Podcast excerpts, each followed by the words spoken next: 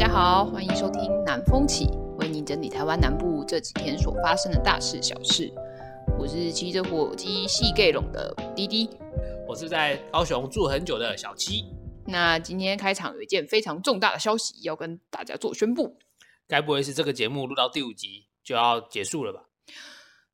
嗯，不是。好的，是我们要改名字啦，要改名字，没错。为什么要改名字？这个名字不好吗？嗯，也不是没有，也不是说不好，但就是我们有去给那个三个对，给三个算命师算过，他们认为这个名字会过于大红大紫，可能会给我们带来一些就是人红是非，就是怕自己的人生走向另外一条岔路太远，这样。对。所以我们要改什么样的名字才不会大红大紫？我们要换一个就是比较诚恳又低调的名字。诚恳又低调的名字，对，我第一次听到有人节目做到一半，想要把自己改的诚恳又低调。嗯，毕竟我们对吗？毕竟南风起就是一个这么充满文艺气息的名字，神明说不是那么的适合我们。我以为是淡水阿妈跟你讲说，你们叫南风起，这个是不行的。好，那你说说看，你现在到底要改什么名字？嗯，那个我们要改叫做“干话南台湾”吼，“干话南台湾”。好，对，所以我不小心都笑了，就叫“干话南台湾”。没错，我们以后就叫“干话南台湾”了各位。嗯、呃，换汤不换药，不是？嗯、呃，就是玫瑰换那个玫瑰换那个名字，还是一样的芬芳，而这个芬芳就是我们。你这个就太 gay 掰了，就一点都不干化南台湾，好不好？重讲。好啦，总之就是为了凸显，就是为了让这个名字可以符合我们的命格，嗯，所以我们总之就改名叫干化南台湾了。嗯，好吧，那我们就赶快来干化南台湾今天的暖场新闻。好，首先我们要来跟大家更新一个重大的消息，在两个礼拜前，我们有跟大家提到两个农地违建的部分。在大林的那个农地违建棺材工厂，在这这个礼拜宣告拆除啦！嘉义县政府干得好啊，早该就拆掉了。这个工厂多么夸张，他直接忽视嘉义县政府两次的拆除公告，连续拖了两次，现在终于把它拆掉了。大林镇长终于硬起来啦，真的硬起来啦！那反观我们高雄市政府，到底要不要硬起来呢？这个礼拜就是我们旗山农地豪宅承诺拆除的期限哦。究竟高雄市政府会不会也硬起来，把这个农地豪宅拆掉呢？是希望那三位敢做敢当啦，毕竟小丁做事小叮当嘛，敢敢盖敢拆啦。对，敢盖敢拆，大家要一起来关心一下这个豪宅农地豪宅究竟会不会拆呢？接下来还是高雄市政府的新闻。哎，高雄市政府啊，在四月二十五号这一天发布了一个新闻稿。主要就是宣扬自己家，哎，自己的县市那个青年失业率是六都最低的。这个数字表示啊，从一百零九年的十三点二趴下降到现在的九点八趴，哎，这个失业率啊逐步的下降，目前在六都里面表现是最好的。这个高雄市政府发了这个新闻稿，就是帮自己家的政策进行了一个业配，然后宣扬的非常的成功。嗯，高雄市政府说。哦，这个原因啊，是因为我们近期半导体、电动车等科技大厂组织相继投资高雄，政府还推动了多元协助青年的就业政策，让越来越多的年轻人是有意留在高雄找工作，选择在高雄拼事业啊。从这个数据导到这个结论，仔细的一看，真的是觉得非常非常的奇怪的。我觉得这个有点就是强词夺理了啦，就是他主要是要推自己有一个大港青年实习媒合计划，他想要说这个媒合计划做得很好吧。可是你那个失业率，并不代表说这一切都是因为你有这个青年政策的关系啊。你这个失业率，其实它涵盖的是你非户籍地就业跟户籍地就业所有的人都算在这个里面。所以搞不好，其实是你高雄的、你大高雄的这些子弟们都去外面工作，那高雄的失业率因此下降，这也是可以的。但如果你从劳动部的薪资行情及大专生就业导航，从这里面的数据来看的话，你就可以发现到说，其实你大专生就是优先，首先是优先选择高雄作为毕业之后的首选，跟你大专生毕业之后留在原户籍市的高雄人到底有多少？这些比例其实我去查过这十年来的数据，其实是没有太大变化的，代表说这个青年政策其实是它的效果其实是没有出来的。所以你的意思是说，青年局他们这个大港青年实习媒合计划，其实它真正的效用是没有呈现出来的。目前从这两项数据里面，我是看不到这个痕迹的。的确，就是青年失业率下降，是我们大家都所乐见的。可是，你从你的，你从这个美好的数字里面去导出一个，就是可能根本跟这个政策、跟这个数据没有相关的政策，这是这件事情对我们来讲是非常奇怪的。看来就是高雄市政府在包装自己。总之，我是觉得说，高雄市政府的确有他努力的地方，但是你这样子的逻辑根本就是在误导大家。甚至你在 PTT 上，大家其实也是一片暖声回复而已。它其实对你政策的实际推动是没有，真的没有任何帮助的。好，下一个是我们这个台南的永康区这边大湾路的学生宿舍发生了火警啊。目前最新得到的资讯是，疑似是一楼的房客去纵火。但先不论这个火灾发生的原因，这场火灾其实烧出了另外一个问题，是在这个学生在这些学生宿舍里面，其实没有装设任何的助警器。助警器就是所谓的住宅用火灾警报器，它其实就是，呃，你可以看到一般通常是会安装在天花板的部分，是它只要感受到烟或者是热度，热度到一定程度的时候，它就会发出警报器，诶，发出警报声，可以在火灾发生的第一时间通知大家。其实台湾的那个消防单位在推动这个所谓的助警器已经好一段时间了。嗯、那这一次台南市政府的消防局，他还指出，哈，如果啊你学生他在租屋的时候，发现房东没有装设这个助警器，他可以要求房东依法设置。啊，如果房东不装的话呢，你就可以打一一九跟消防局或是消防分队反映，然后消防局他们就会派人去稽查。我是觉得有这样的法规是蛮好的，不过台湾对于就是租赁房子的保障其实一直都不是那么的完善，所以就是我觉得也是一般大家，我觉得也是大家对于这件事情的。灵敏度还没有到这么高，因为就像那个在《火神的眼泪》，你可以看到，其实第一线的消防人员，他们去推这种事情的时候，他们去推助警器的时候，是常常被打成诈骗集团，就是连穿着消防员去哦，然后民众会觉得他们是诈骗集团。对，没有错。但另外一方面啊，就是大学生他租屋，很多时候都是他这辈子第一次租屋，他根本就不晓得你租的地方最好要装设这种助警器。好，说直白一点呢，就是大学生他不一定有这个意识。说你要租的房子里面最好要装设这种东西哦，我是觉得啦，这种事情如果要让大学生知道的话，哎，要不要开个通识课好了？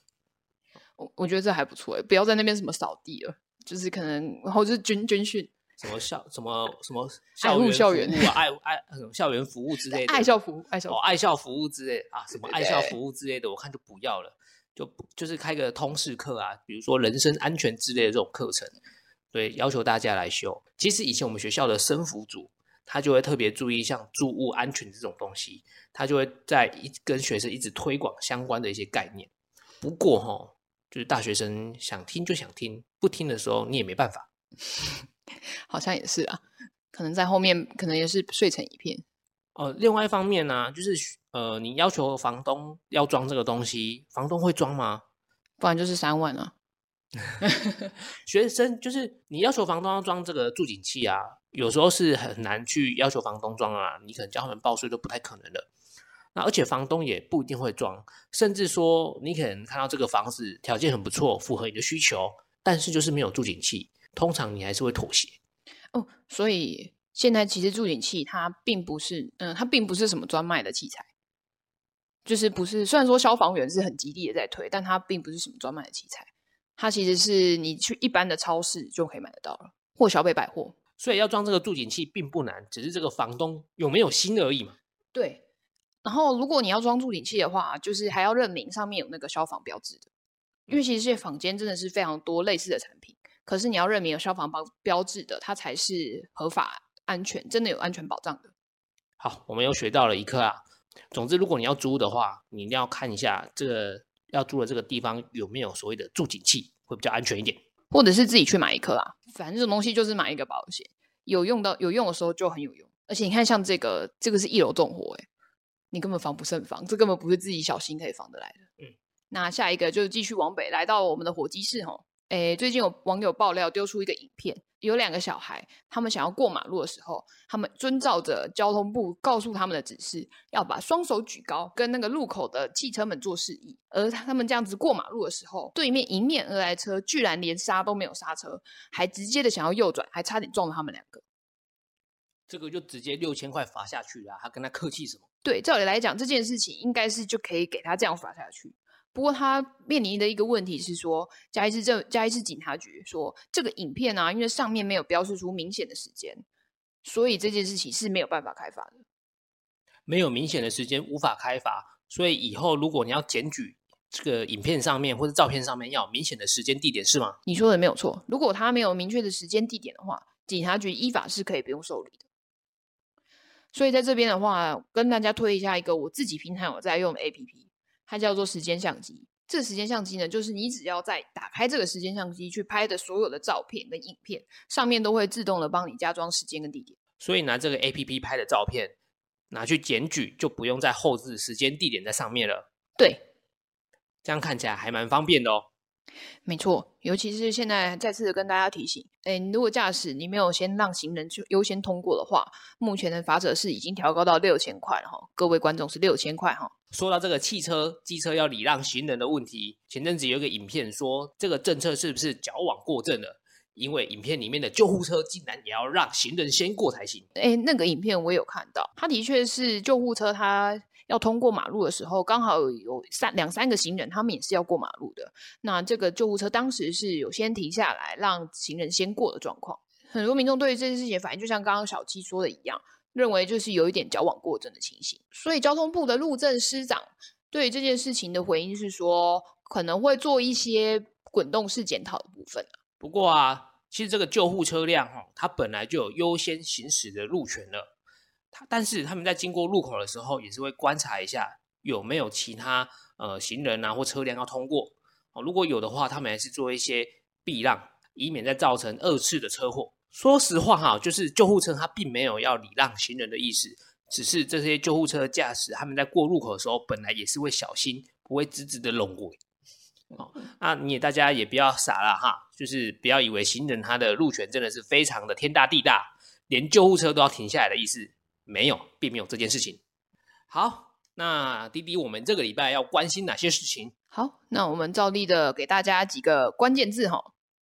首先是转运中心、观光城、零损以及机构争议。这几个关键字都有点难懂，不如我们就开始来聊一下吧。接下来这个新闻我们要聊一下台南的观光城。不晓得你大家有没有去过这个观光城呢？其实这个观光城它已经有四十年的历史了，它就在台南的南区这边。那这个观光城的商场啊，因为已经呃年纪很久了，所以它所以市府就规划准备要做拆除，但里面还是有一些摊商。好，那这阵子这个台南市政府就召开了一个公听会，有很多的摊商啊、居民啊，呃，包含现任的市议员跟之前的台南市长施志明都有出席这个公听会，而且他们对市政府的态度并不太好，哦，他们都反对说要拆除，要求市政府他必须要整修活化。这个台南观光城这个地方，想办法让这里的商机再二次回春。不过这个公听会啊是没有得到共识的，最后是不欢而散。这观光城现在的确是面临到一个比较没落的状态。它目前就现在市府的市场处的统计，目前的营业率是只有三十六趴左右而已。不过它现在面临到一个比较可能比较立即性的问题，是它有找专业技师工会来做过鉴定，说这个鉴定它其实是有一点安全之余。而且它看起来是盖在一个西有一个西的箱涵上面。现在这个建物的状况是有可能导致这个箱涵的负载的状况有点过重。这个台南市市场处的处长，哈陈豪吉他就说，这个观光城这个拆除之后啊，会有水利局这边规划，规划成一个绿川水岸的廊带，让这个地方回归它排水的用途。哈，这次的公听会不欢而散。哈，但市政府他们也表示啊，会继续沟通。预定大概在五月初的时候再开一次公听会，在这一场公听会上面呢、啊，其实有蛮多人的说法，那我觉得蛮有趣的，甚至有点点自相矛盾。嗯，怎么说？啊，比如说要求要活化的观光城自治会会长谢进兴，他首先就觉得啊，这个地方是当时前市长苏南城他引以为傲的政绩，应该要想办法活化，而且他们前几年才耗费巨资请土木技师来做鉴定，觉得安全结构无虞哦。有趣的来了，他说现在啊，很多商店还在使用，一年也缴了四五百万的租金呢。一年四五百万也是蛮惊人的。没错，但是啊，当天有出席的市议员卢坤福他就说：“诶，在这个观光城的都是甘苦郎，市政府在欺负人。”啊，这样我就觉得很奇怪啦。市议员说，住在观光城的人都是赶扣狼，但是他们一年要付个四五百万的租金呢，这跟我想象中的港口有点差了那么远。这样说起来，我是港口中的港口狼哎，我一年一年连四五百万我都付不出来。对啦，我也是觉得哈，如果你一年要付四五百万的租金，那你真的不在港口狼的范围之内吧？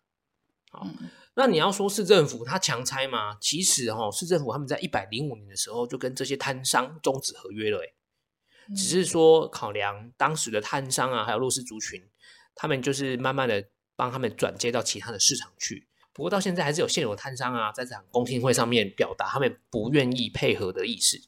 那我就觉得时间都过了这么多年了，怎么会没有做好准备呢？我觉我觉得无论如何，安全都还是最重要的。不过，因为之前所遇到的一些拆迁的案子，其实我觉得内部都的确，的确是真的有一些很辛苦的人，没有错。站在一个比较人权关怀的立场，我还是希望这些拆迁都是可以很平安顺利的。好，我也希望这个拆迁是平安顺利的。我自己是认为啊，这个拆迁的过程还有很多利益的纠葛还没有解决。我是期望啊，在下一次公听会之前啊，会有进一步的平和的发展。那我自己看这个新闻，我是觉得这个两边的说法有些矛盾。当然，我就会觉得，哎，是不是有人没有把真正的事情讲出来呢？应该说有一些有，应该说应该说有一些人就是讲话会比较大声。可是讲话比较大声的人，真的可以顾到所有，哎，顾到弱所谓弱势族群的声音吗？这件事情，我是希望市府可以妥善的做处理这个部分。好，这个事情就是考验港呃台南市政府的智慧啦。这个东西其实高雄也经历过好多次啦。比如说在前几年发生的旗山大沟顶老街的事件，它其实状况也是蛮类似的。那一条老街，它也是盖在一个河一个河道最高的上面。当时所遇到的状况，其实也是说，嗯、一个安全治水还有都更的名义，希望可这些住户可以搬离这边。哎，中间有多次来回的抗争行动。那最后算是有平安落幕的。他在二零一八年的时候，大部分的大沟顶住户都已经顺利的到新建的安置屋里面去居住了。我是觉得，对于一些你说弱势族群嘛，我是觉得对老人家来讲啊，有些改变是真的比较困难的。那如何在这之中找到一个好的平衡，我真的觉得是蛮考验台南市政府如何去做协调跟处理。我是真的不希望。真弱势的声音被忽略。好，那就看下个月之后公听会的结果喽。下一个新闻呢，是我们火鸡市，也就是我们嘉义市这边的新闻，就是嘉义的后火车站这边有个火车站的交通转运中心，它因为疫情的冲击啊，然后再加上高铁的竞争，所以它客运量一直减少，减少了三四成。这原本这个转运中心里面有七家客运公司进驻，结果现在剩下四家，因为大家就是陆续的退场。那也有店家也退租了，所以这边的旅客人潮就是慢慢的变少了。那国光客运就说他们经营越来越困难，希望嘉义市政府啊可以减少租金，交通部啊也可以比照公路客运做补贴。这个交通转运中心花了两年盖起来，这工程费用高达两亿六千万元，面积也蛮大的，有到一点二公顷。从二零一五年开始由国光客运营运之后，每年的租金就超过五百万元。不过，就是因为旅客人潮越来越少，所以啊，现在已经是亏本苦撑啦。其实，就一个嘉义人来看，是蛮不胜唏嘘的啦。上面当时是有蛮多客运公司做进驻使用的，就是如果你要搭，你要从嘉义搭搭公路局的话，是一定要到那边搭车。不过现在去，就连我的话，其实也都只是在，比如说要转车到高铁站的时候才会经过那里。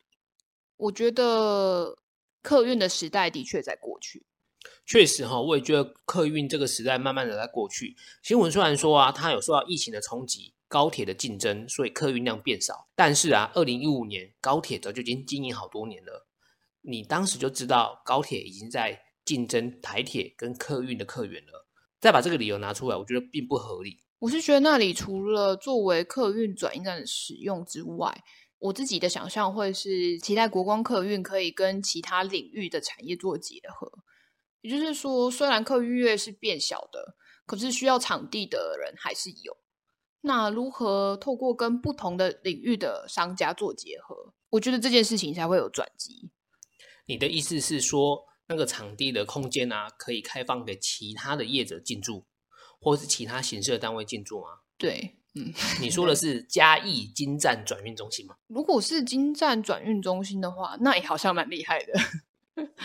不过，嗯，你说一定是这样的高级商场吗？其实也未必。但是要怎么发展，或者是说，就是对那个空间的想象，我觉得是我自己的立场，一直都是期待它可以再更开阔的。不过，我觉得它跟嘉义的发展也是有蛮大的关联性。因为嘉义的发展其实蛮长期，都是着重在前站。后站虽然他当时把客运全部都收拢在那里，可是后站真的是大家比较不会过去的一个地方。这个现象啊，也是高雄市之前就经历过的。就以前高雄市啊，会集中在前站这边，那后站的发展就比较少。当高雄市的铁路要地下化的时候，很多市议员就说：“哎，缝合我们高雄。”哇塞，这个“缝合”这个词真的是真的是很百搭万用诶，在各个县市都可以拿出来用。当时嘉义铁路说要高架化的时候，也是说要缝合前后站。确实啦，你让铁路离开市区的平面道路啊，能够让两边的人潮更密集的交流，不会有像现在前站跟后站有很大落差的状况。好吧，听到你这样说，我是有稍微比较放心，我觉得比较放心一点点。我这个放心是来自于说，其实当时在。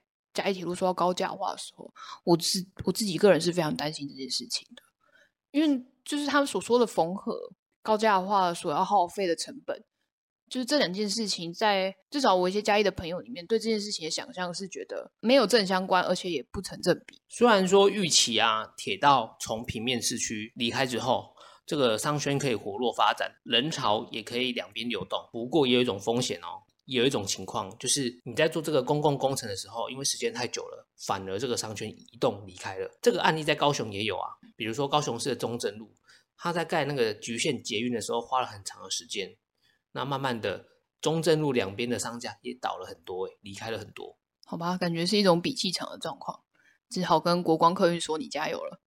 嗯，好啦，回到我们高雄市。我们来讲一个高雄医生投资的故事。这个高雄的医生呢，他想要买房子出租赚钱，所以他就在三明区这边买了一个老的透天厝，总共三楼，然后左边、右边都有邻居黏在一起，也就是那种人家勾扎起的公一种换处。这个，因为它左右都有邻居连在一起，所以他在施工改建的时候啊，就造成左右邻居的漏水、跳电，还有强烈等近百项的邻损。那左右邻居真的受不了了，所以他要去检举，希望可以停工。他那时候还甚至就是有到他们中间曾经还一度去亲友家，还在外租屋了一年，就是为了想要避开这个事情。没想到这个施工啊，他长达一年多，因为住了一年回来之后，他还是在盖，然后持续的咚咚咚咚咚咚。这个邻居他终于受不了啦，他就去检举。那后来市政府也发现，哎，这个医生啊。他想要分租的时候有违法的增建，市政府就说这个增建部分是违建，违建必须要拆除，所以这些违建的楼地板啊都被挖空拆掉了。虽然说有拆掉，但后来这个医生又把这些拆掉的地方重新复工补起来了。现在房子盖好啦，已经开始出租喽。他那个房子其实真的很夸张，就之前因为之前他。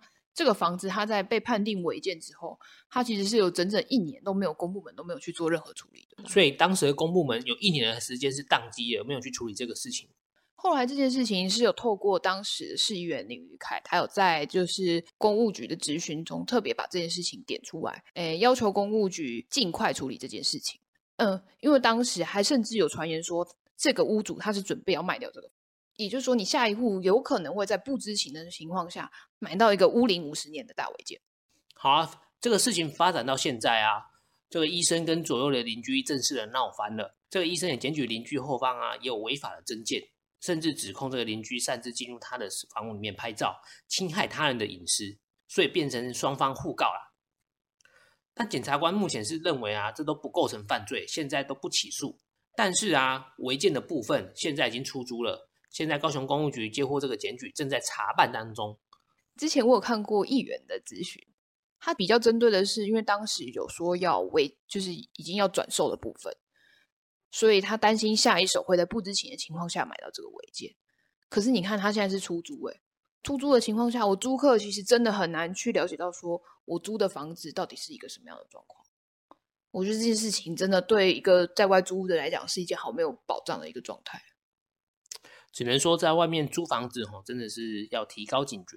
我是希望之后如果可以的话，能有一个更明确的法律来好好的处理规范这个部分。最重要的是，公部门如果真的接到违建的话，是可以尽快的做执行，而不是放着一个未爆弹在那里。好，下一个啊，我们要来关心一下高雄市这个慈晖关怀学员的新闻。这个新闻呢、啊，其实上个礼拜我们在录音的时候就有第一波新闻先出来了。当时我们没有选择这个新闻，是因为呃，当时才刚爆发而已。啊，只有单方面的说法，一切都还不明朗，所以我们就先不讨论这个新闻。当时石灰关怀学员的负责人还出来说，他们是被侠院报复。但是到了过了一个礼拜啊，有越来越多的事情发展出来了。过了一个礼拜之后啊，由高雄市政府的副秘书长陈盈秀，他带着社会局、卫生局跟劳工局到关怀学院里面做联合的稽查，厘清园内的生活环境，然后主要是要保障所谓的院生权益。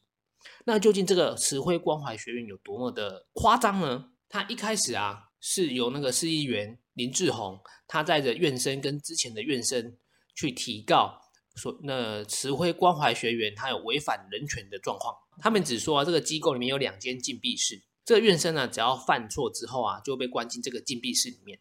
然后这个禁闭室啊，它是用厕所改建的，它通风不良，环境也非常的脏乱，甚至还有照片显示。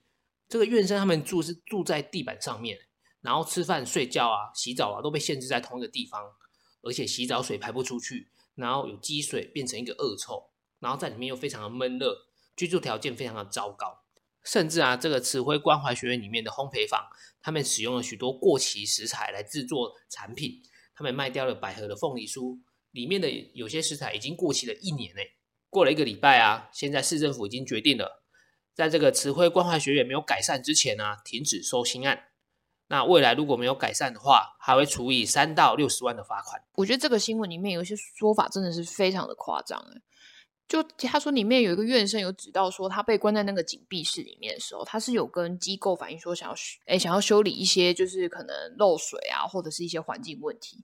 就那个机构人就会跟他说啊，你们在里面凭什么要帮你们修？这是你们自己应该受的罪啊。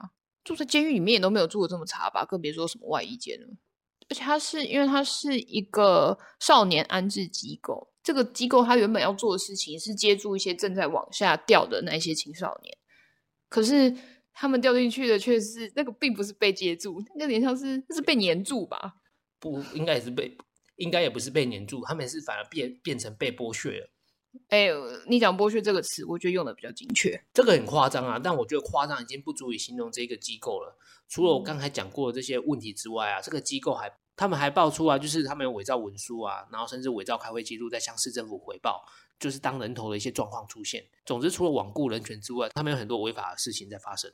好了，比较干话的部分呢，就是高雄另外一个机构叫慈晖园，在新闻爆出来之后啊，这个慈晖园呢接收到很多谴责的电话。他们只好发新闻澄清，哎，这个不是他们。这告诉我们一件启示哈，就是你你在取名字的时候，哎，最好不要跟别人一样。虽然说后面的名字不一样，但哎，你怎么知道哪一天你不会受到波及呢？给我菜其他秒错了吗？我不能说你错了啦，但是有时候你就是会有些池鱼之殃啊。好啦，总之我觉得这也是因为大家大家真心的想要抵制慈晖关怀学院，所以才让慈晖园也跟着一起被抵制了。好，大家还是要看清楚啊。